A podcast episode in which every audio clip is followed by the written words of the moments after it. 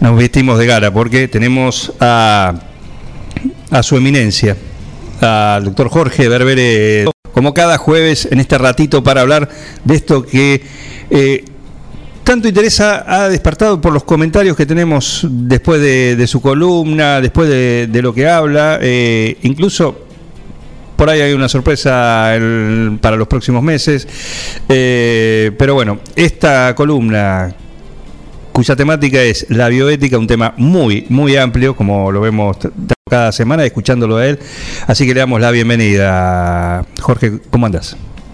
Hola Juan, ¿qué tal? ¿Cómo andas? Bien, acá andamos, acá este, trabajando mucho y tratando de, difundir esto que hablamos, que es la ciencia de la supervivencia en estos momentos, ya con una cuestión que fue muy importante de la reunión que se dieron por el ambiente y las dificultades que estamos viviendo en el planeta para sobrevivir, ¿no?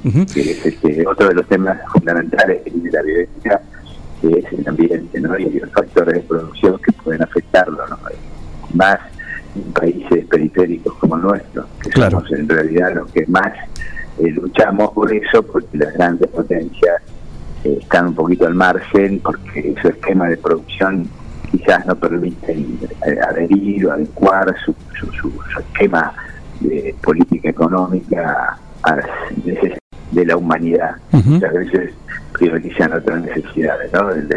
ya la discusión que tuvimos entre economía o vida son prioridades, ¿no? que cada, cada una de las cuestiones tiene importancia para el ser humano, pero a veces este, eh, tenemos que priorizar algunas cuestiones.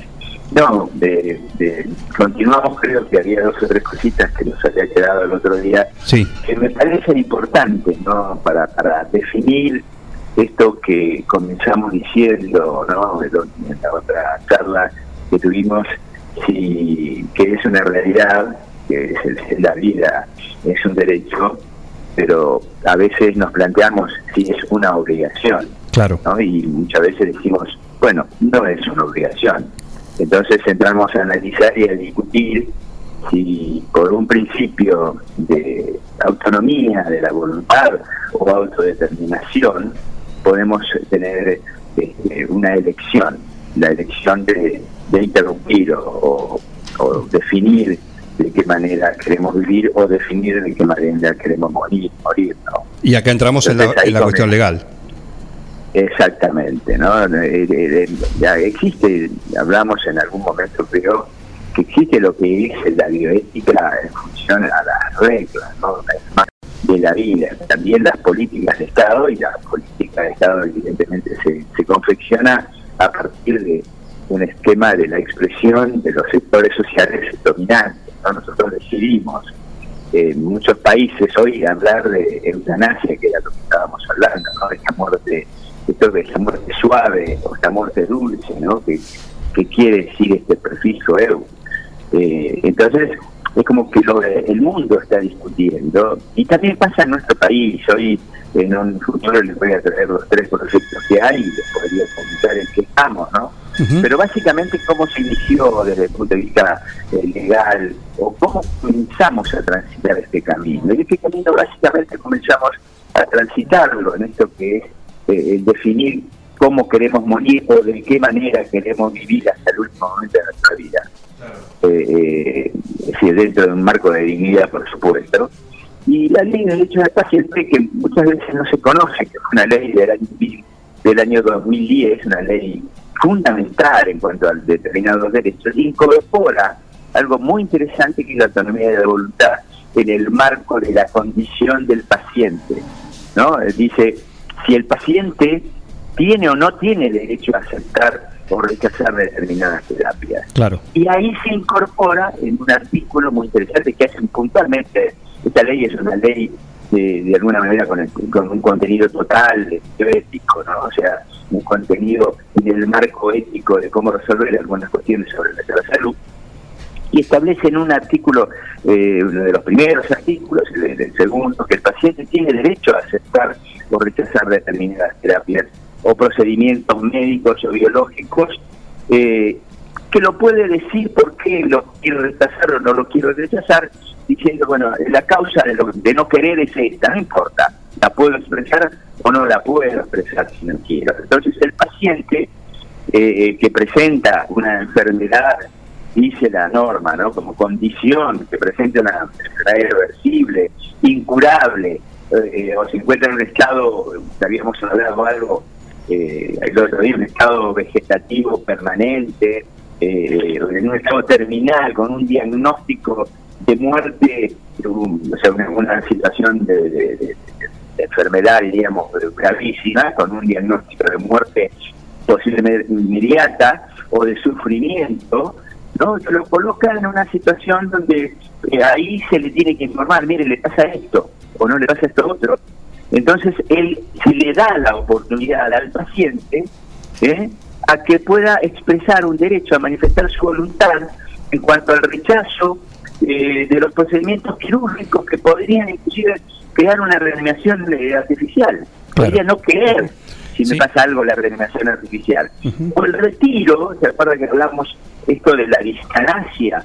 Este, este, lo que llamábamos empecinamiento terapéutico o la muerte intervenida, el retiro de las medidas de soporte vital, cuando sean extraordinarias o sean desproporcionadas eh, eh, en relación a una... Y esto es importante definir, porque esto lo dice la ley, porque la ley se aparta del criterio de eutanasia, o sea, dice que ningún procedimiento eh, eh, eutanásico puede tener cabida en nuestra legislación. En esta ley, ¿no?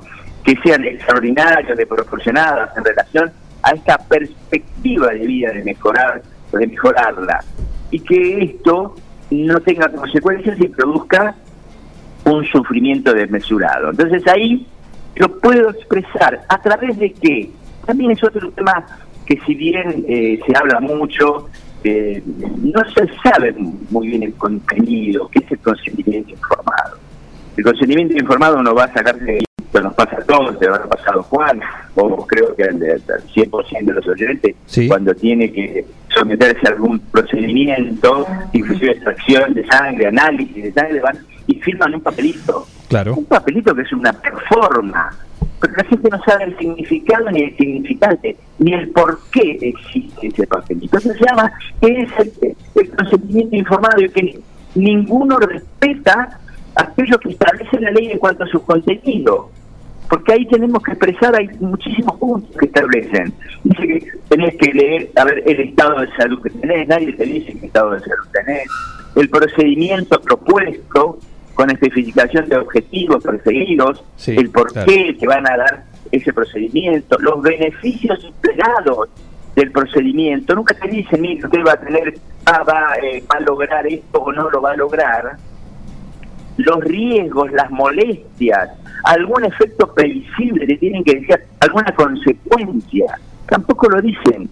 ¿no? La especificación de los procedimientos alternativos, es decir, si hay alguna otra posibilidad frente a un, a un padecimiento, si, si podés, en lugar de que te realicen una operación, hay algún otro procedimiento, vos podés tener alternativas, o no te dicen, mire, usted con esto va a sufrir, o no, no sirve para nada, muchas veces inclusive eh, con un tema muy importante también que es la salud, cómo se maneja la salud en el, mundo, ¿no? Muchas veces te realizan procedimientos que, que no tienen ningún tipo de trascendencia para el organismo, ¿no? Sí. Eh, y, bueno, las consecuencias previsibles tampoco te dicen, eh, frente a esto, hay, hay intervención, y inclusive el derecho que le asiste a alguien a padecer una enfermedad irreversible o incurable cuando se encuentra en estado terminal. O sea, eso se lo tienen que decir. Muchas veces tampoco se eh, contemplan estas cuestiones. O sea, que eh, es importantísimo. Y hay otra cuestión. Cuando te dicen que está muy poco difundido, que son los cuidados paliativos, ¿no? Eh, que son todos los procedimientos o los procesos de la atención de la enfermedad o del padecimiento. Eh, a ver, inclusive las obras sociales que muchas veces restringen muchísimo esto que es la atención de la salud. Este, nadie se preocupa por los cuidados paliativos que tiene que vivir el ser humano en momentos tan difíciles como son un estado de enfermedad, y más un estado de enfermedad irrecuperable, irreversible, una injuria que, que, somete a, distintas limitaciones de la vida. Y hay otro tema muy interesante que no que la gente tampoco conoce, que ya hace tiempo tenemos, que es las, las, directivas anticipadas sobre su salud, las DAS. Que eh, hay, personas que no comprenden cómo funciona, legislado, ¿no? Es, algo que ya está incorporado a nuestra ley, que nada más que la, una persona capaz, mayor de edad, puede disponer de qué hacer con su salud en, un momento consentir o rechazar determinados tratamientos médicos que pueden ser preventivos, paliativos, decisiones relativas al el momento en que está inconsciente, cuando sufre padecimientos eh, graves y estás en el estado de inconsciencia y el, del médico es el que va a decidir, o quizás puede ser un tercero, puede ser este, un pariente que, que tenga la capacidad de decidir, y por eso no querés someterte. Claro. ¿no? Y este es un vínculo eh, previo, porque es una anticipación, el momento en que estoy consciente, y yo decido si quiero someterme a determinadas terapias, e inclusive puedo decidir quién puede decidir sobre mí tratamiento en estos momentos que estoy inconsciente, y algunas otras cosas que realmente eh, eh, pueden este, incluirse en este acto eh, también de autonomía de la voluntad, que es un acto jurídico, evidentemente un acto jurídico extrapatrimonial, Exacto. donde uno, estando bien de la cabeza, decide, no, mira, no quiero estar con un respirador para mantener mi vida, no quiero que me reanime, si tengo un paro cardíaco y me tengo que morir, no quiero que me Quedo ahí. a una Exacto. Claro. Y hay otra cosa importante. Pero es una elección, es, la elección. Es la autonomía, es la, elección. Y esto está, esto está.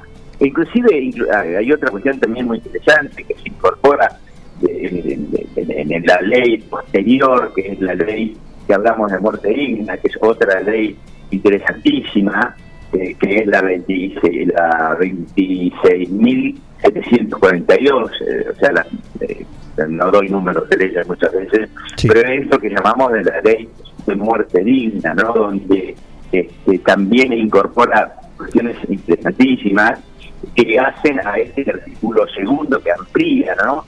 Eh, en cuanto a esos derechos ¿no? que los mencionaba para limitar eh, los procedimientos en estado de situaciones irrecuperables ¿no? y con diagnóstico terminal. O sea, esto sería eh, la, muerte digna. ¿no? Inclusive hay otra que le, creo que recién le comentaba, que le quita eh, porque este es un vínculo entre médico y paciente. Le quita responsabilidad al médico, es importante, cuando exista esta, este, este Esto es muy importante en el ámbito del ejercicio de la profesión de médico, ¿no? porque antes muchas veces Sin no realizaba determinados procedimientos, era la responsabilidad del médico y se sometía a acciones de daños y perjuicios. Es decir, que vamos avanzando en esto que hablamos la otra vez en cuanto a la eutanasia, ah, porque era importante, nosotros inclusive, y muchas veces hablamos ahí de una eutanasia pasiva, también admite la posibilidad de eh, retirar la hidratación o la alimentación de aquellos individuos que ya no están en, situación, de, son situaciones irreversibles, incluso en una muerte encefálica, ¿no?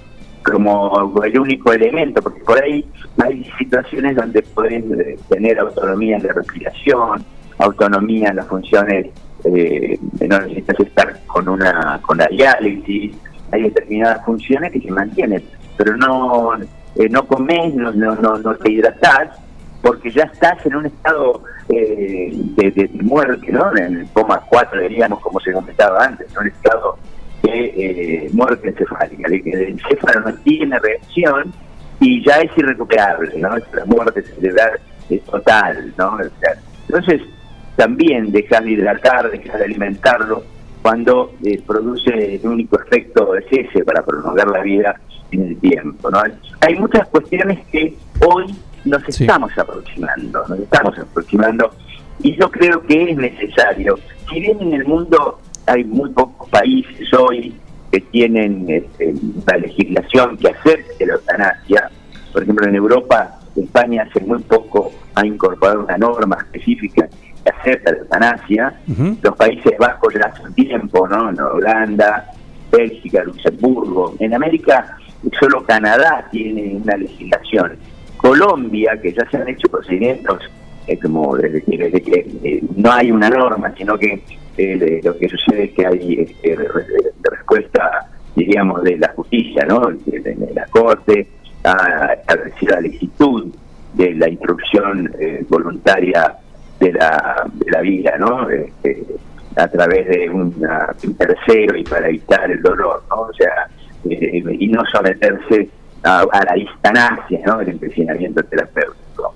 En, en, en, otro podemos decir también en Nueva Zelanda, o sea, son muy pocos, hay otros países que tienen una eutanasia indirecta pasiva, ¿no? que por ejemplo esto que decimos nosotros, inclusive esto de la muerte digna, asemeja a lo que es la eutanasia indirecta, es Suiza, Alemania y Austria.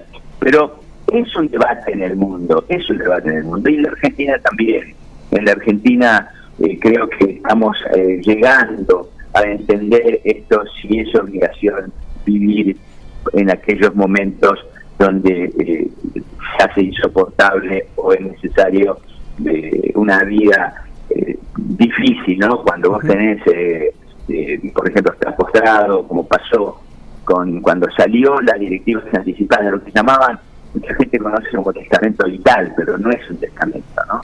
Eh, es, es, mucho, es, es este, un acto jurídico que tiene una eficacia pendiente, que es al momento en que uno está inconsciente y está en terminal.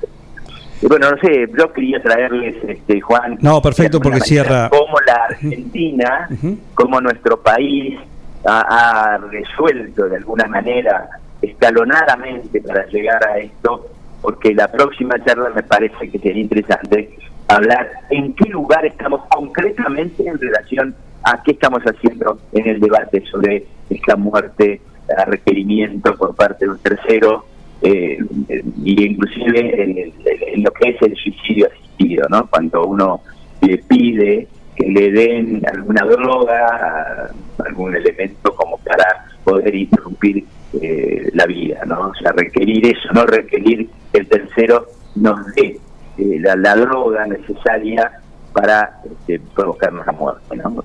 Eh, que, creo que es importante que la gente conozca estas otras cuestiones, el consentimiento que está ahí hoy incluido en nuestro código civil comercial y también lo que es las directivas anticipadas de salud. Inclusive hay muchos muchos colegios de escribanos que hoy tienen registros, porque eh, tenemos que tener certidumbre que la expresión del individuo sobre esta este derecho de decir si quiere someterse a determinados tratamientos tenga suficiente claridad y prueba, ¿no? Por eso los, hay colegios de escribanos que ya tienen registros sobre estas directivas, claro. para que en ese momento podamos con certidumbre saber lo que expresa el paciente, ¿no? Exacto. Eh, como el término, ¿no? La bioética es la ciencia de la, de la supervivencia, como bien lo, lo mencionaste, eh, y lo que tiene que ver con la algo que se, está en permanente evolución y estos temas eh, son parte de eso, ¿no? Así que indefectiblemente, como tantos otros temas, el caminito está yendo hacia ese lado también. Eh, Miguel quiere consultar algo. ¿Qué tal? Buen día, Jorge. ¿Cómo ¿Qué tal, Miguel? ¿Cómo estás? Bien, bien, aquí estamos. Tratando de, darle algunos elementos como para que la gente conozca un poco más precisamente en qué posición estamos en estos temas, ¿no? y en este tema específico.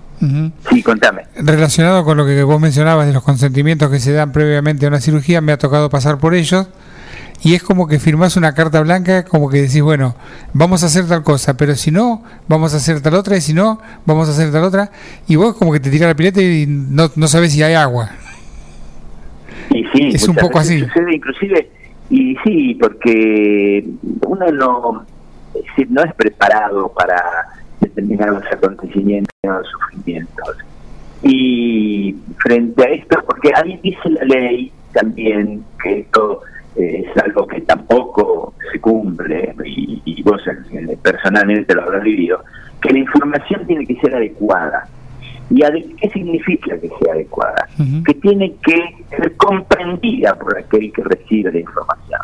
Porque este consentimiento, si ahora te dicen, no, porque usted va a tener, eh, va a realizarse tal o cual eh, procedimiento y, utilizan terminología que no entendés.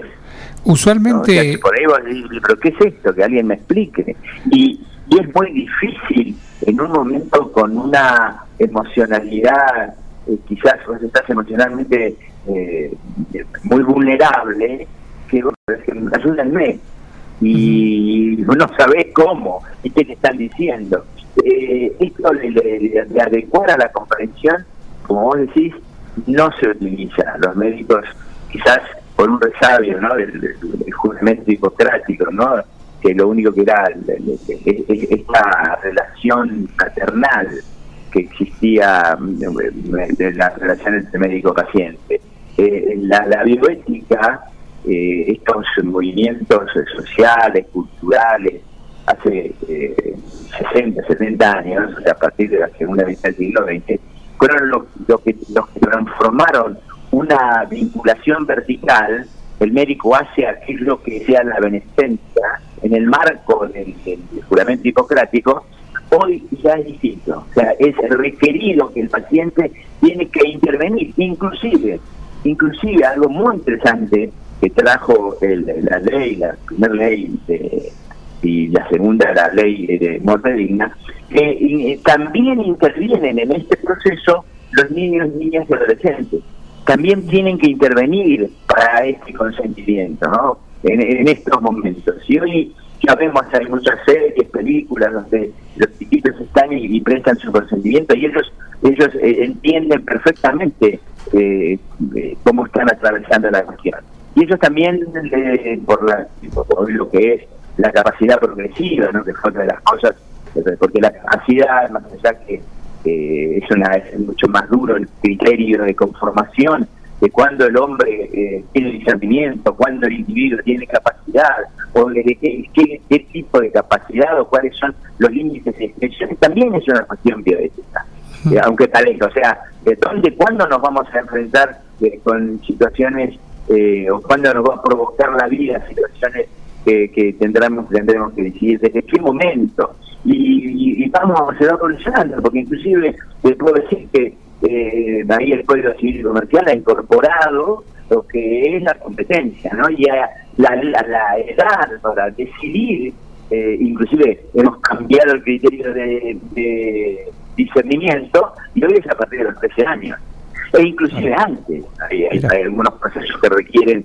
el, el, el, el, asentimiento, el consentimiento del niño, ¿no? A veces es otro tema discutible en el marco de la bioética, ¿no? La, la adultización, ¿no? a muy temprana edad, hmm. también es una cuestión de discusión, y con una proyección de vida hoy de, más de 80 años, ¿no? Y con una proyección que siempre digo para el año de 2050 de 124 años como promedio de vida. Promedio. O sea, hacia dónde vamos, ¿no? O sea, de qué manera queremos vivir. Eh, vamos a tener elementos como para prolongar la vida, quizás eh, como Jerusalén, pero pero bueno, esperemos poder vivir en un marco de calidad, ¿no? Como hoy muchas veces estamos viviendo, que eso también es un tema de, de, bioética, ¿no? También que necesitamos el timbre para avisar cuando nos queremos bajar.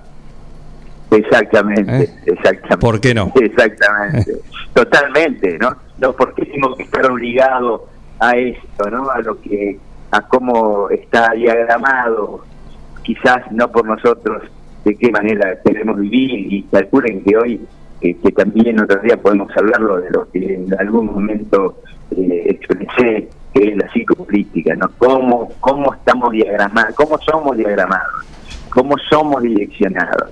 Hay cosas que la verdad eh, muchas veces eh, los que estamos los que somos pueblo gente como se dice ahora la gente no que a mí me gusta hablar más de, del pueblo no o sea eh, y esto no, no, no quiero ni poner palabras de populismo, no populismo, porque el populismo eh, eh, está en todos lados y bajo cualquier ideología, ¿no? Así que no es el tema, sino aquel que, vive conmigo en el marco de una comunidad, en el marco de un, país, en el marco de una nación, y muchas veces no, comprendemos que cada uno de nosotros tenemos un poco de interés por vivir y mucho interés por aquel que está al lado nuestro, porque el que está al lado nuestro también que vivir bien, porque si el que está al lado nuestro no vive bien, tampoco vivimos bien nosotros.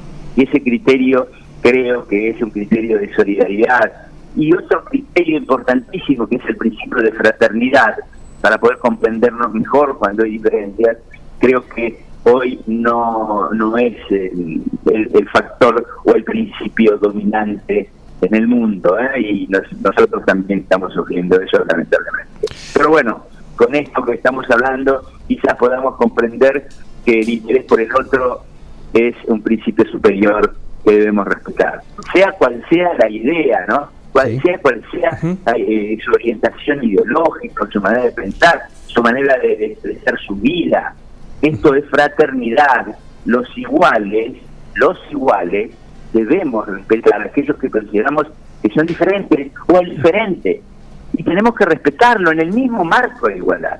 Sin embargo, queramos y decimos que damos para vivimos la gente como uno, viven la gente como el otro, y cualquier cuestión que pueda distorsionar nuestro estado de confort nos pone mal, porque también queremos, y creo que eso es lógico, ¿no? Nosotros escuchamos, decimos, pensamos en el marco de una situación de confort.